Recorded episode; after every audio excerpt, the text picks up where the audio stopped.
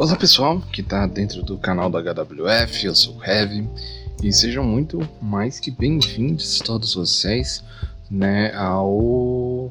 Eu posso chamar isso aqui de podcast? Acho que eu posso, né? Não sei. ao meu review, né, é, especial do SmackDown do dia 26 de março de 2021. Né? Eu, como sempre, não vou gastar tempo né, revisitando cada luta, mas eu vou dar os meus prós e contras desse show. A coisa mais importante da gente ter na cabeça é que nós estamos, né, na corrida para o WrestleMania. São menos de duas semanas agora para esse evento que eles decidiram que seriam dois dias, né? O que basicamente já dá bastante pano para manga do que está sendo feito nos shows, inclusive no Raw e no SmackDown né? E tá sendo essa construção que é até mesmo um pouquinho corrida, para não dizer preguiçosa e para não dizer descuidada que a WWE tem feito, certo? Vamos de pró primeiro, né? É, na verdade, um pró encontro ajudar pra falar desse arco como um todo, né? Onde a gente já começou com a promo do Daniel Bryan, que junta o Roman Reigns e junta o Edge né, nessa nessa patota. Como tinha dito né, no nosso aviso para o show, foi confirmado a Triple Match. Eu tenho que assumir para vocês que eu fico muito mais animado com a Triple Match do que só o Roman versus o Edge. Porque eu, particularmente, não gosto das lutas do Roman Reigns. Eu não acho que ele entrega algo muito bacana. Né? Ele, como Rio, ele tá bem melhor do que o Face absurdo, né? O super-herói samuano. Mas juntando as coisas, né, já dá para falar que um dos pontos é que a WWE sempre é, satura o Roman Reigns, né? Não é de hoje, não é do. Já é desde antes que eles. Especialmente depois que a Shield né, caiu, eles têm saturado bastante ele. Gostam de colocar ele em todo lugar. Se o Roman Reigns pudesse, se eles deixassem, ele aparecer nos três shows da semana. Se fosse pelo Vince McMahon. Né, mas ok, tá tudo bem. Vamos dizer que eu gostava, eu gosto da, das promos entre o Edge e o Daniel Bryan, certo? É, e eu acho que vai ser uma boa coisa a triple match entre os três. Apesar que seria muito mais digno né, se ele tivesse realmente conseguido a, isso de forma, entre aspas, né, limpa, do que ele entrar nessa linha, porque até mesmo o Ed nesse último show, ele saiu muito estranho. Né? Parece que a cadeirada do Daniel Bryan bateu muito forte na cabeça dele. Porque o Ed voltou quase com babyface, né? Ele é, mesmo que seja o, o o último oportunista, né? O melhor oportunista, ele ainda tinha voltado assim meio capenga e aí com a cadeirada ele virou um monstro né, abarrotado pelo ódio, como a gente pôde ver no show de hoje. E eu acho isso extremamente estranho. Extremamente estranho. Né? É, até mesmo se juntando com o Roman Reigns, ele que defendeu o Brian e, e, e viu ele que fez querer. Eu achei razoavelmente forçado esse ponto deles dois tratando e deles ali aparecendo. Então por isso que eu classifico esse como um pró e contra, né, digamos, dali. Na verdade, esse show inteiro foi muito cheio de prós e contras, tá? Juntando, já, já dá pra ir pro próximo, que é Bianca Belair e Sasha Banks, que também foi meio que lembrado, né, agora, ao qual a gente tem um main event do primeiro dia do WrestleMania maravilhoso né? São duas mulheres incríveis, né? negras, que vão ter o seu espaço né? nesse maior evento de luta livre do ano. E eu acho isso fantástico, eu acho isso maravilhoso. Ambas têm o, o potencial de entregar algo maravilhoso. E eu assim espero, né? De lá. Eu não, não acho que vai entregar menos do que a gente está acostumado, não. Mas a construção para isso começou de algo como uma rivalidade, né, de, de entre respeito e tudo mais ali. Mas a WWE ela tem um problema que ela não sabe escrever babyfaces.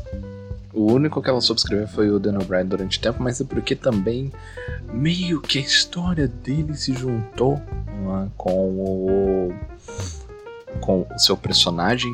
Então aquela história de superação, sabe? Aquilo que fez a gente chorar no WrestleMania 30, aquele momento onde ele ganhou, ele fez tudo, onde enfrentou Triple H depois de uma Triple Match. Eu arrepio só de lembrar disso. Né? É... Tudo isso. eles não sabem escrever né, babyfaces hoje em dia, né? É, por isso que até mesmo eles se apoiam tanto nos vilões. E dá para ver isso, tanto que o Ed foi transformado num vilão quase irracional por causa disso, né, nesse último. Então, é, é, é, essa treta entre a Belair e a Sasha Banks, eles tentaram transformar né, numa forma de, de herói versus vilão de novo. E colocaram aquele, aquele arco de história horroroso com o Reginald. Né? Mas. Então ele, elas chegam pra WrestleMania meio. Ah, ah daquele gosto ruim, sabe? Eu, eu, sinto como se fosse. É claro, a gente tem que chegar no final, né? Pra ter o, o gosto. Mas é como se a gente tipo, pegasse um doce e fosse muito bom no início, mas ele termina amargo, né? Na, na boca, e agora a gente vai ver como ele cai no estômago, sabe? Quando chegar na WrestleMania em si. De outras coisas, eu acho que é maravilhoso a gente ter Kevin Owens versus Sami Zayn. Sami Zayn ele faz um papel muito bom como o maluco né, do SmackDown. Ele convence muito bem isso, né? E ele sabe fazer. Inclusive, um dos melhores momentos assim do SmackDown desse ano para mim foi a promo dele com o King Corbin, onde a da WWE abraça, né? Que ninguém quer ver essa luta pela milionésima vez. Aí eles fazem uma promo basicamente nisso, né? Tipo, ah, agora é a luta que ninguém quer ver. Talvez é. Ah, é, é, muito boa essa promo. É muito boa essa promo. É, é um dos vídeos que eu mais gosto, assim. E a gente vai ter a luta desses dois amigos, né? Que estão juntos no wrestling há muito tempo. Muito, muito, muito tempo. E tem tudo para ser uma boa luta, de verdade. Né? É demais. De prós e contas, a gente tem um pouquinho de Cesaro né, junto de lá, dando um pouquinho de espaço para eles. Mas eu coloco como um contra de que. Por que o Seth Rollins voltou como Rio?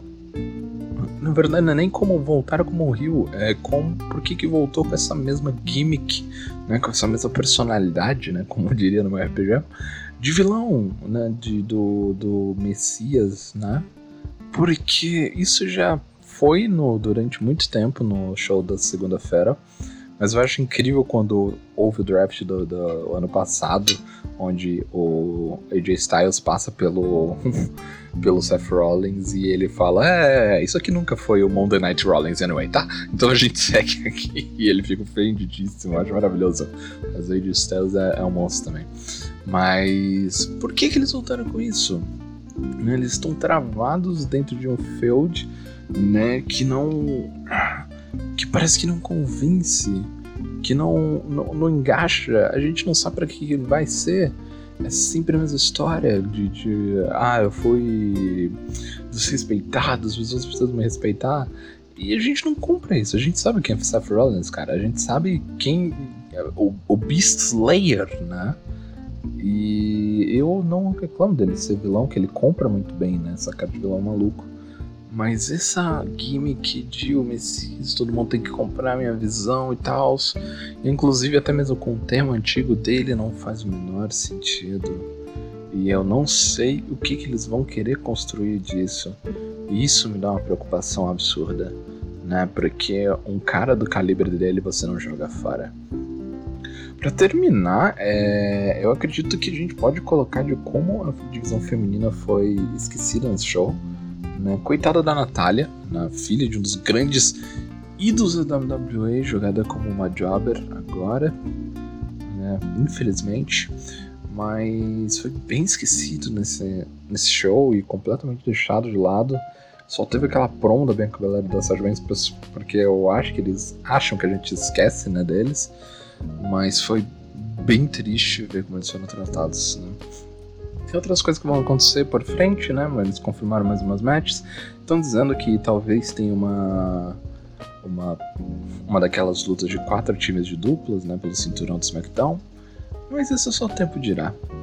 Né? Eu, por uma visão geral, eu sinto que tá tudo muito corrido, né? Mas é porque eles não estão tendo tempo de pensar, né? Eles não pensaram direito nessas histórias, né? Dá para sentir isso no modo que eles estão contando. E eu só espero, na verdade, que isso não prejudique na WrestleMania, né? Porque é um evento que eu amo muito e, e ainda assim com um pouco de medo nos meus ossos porque vai ter público. Ah, então, se tiver público né, nesse risco que a gente está do corona, mais ainda com um evento decepcionante, puxa, vai ser muito triste. Né? E eu não quero torcer pelo pior gosto de wrestling, eu gosto de ver lutinhas, então eu torço para que seja um evento bom e para que a gente pague a língua. Mas, infelizmente, a construção tem sido muito corrida. O Fast Lane passou, né? Mas o método de contação de histórias ainda não. Ainda tá tudo muito corrido e muito desesperado para conseguir alguma coisa. Né? Eu gostaria de saber o que vocês pensam também. Comentem aqui no canal né? Muito importante para mim ter o feedback de vocês tudo mais. Eu espero que tenham gostado, se não gostarem também me falem. Né? A gente volta né, pelo Raw. E fiquem ligados, assistam lutinha, se cuidem, usem máscara, cuidem de vocês, cuidem dos seus. Fiquem em casa o máximo que puderem, por favor, né? que os tempos não tão fáceis. E é isso, muito obrigado por me ouvirem, eu espero que curtam e até o nosso próximo encontro. Lembre-se de beber um cafezinho.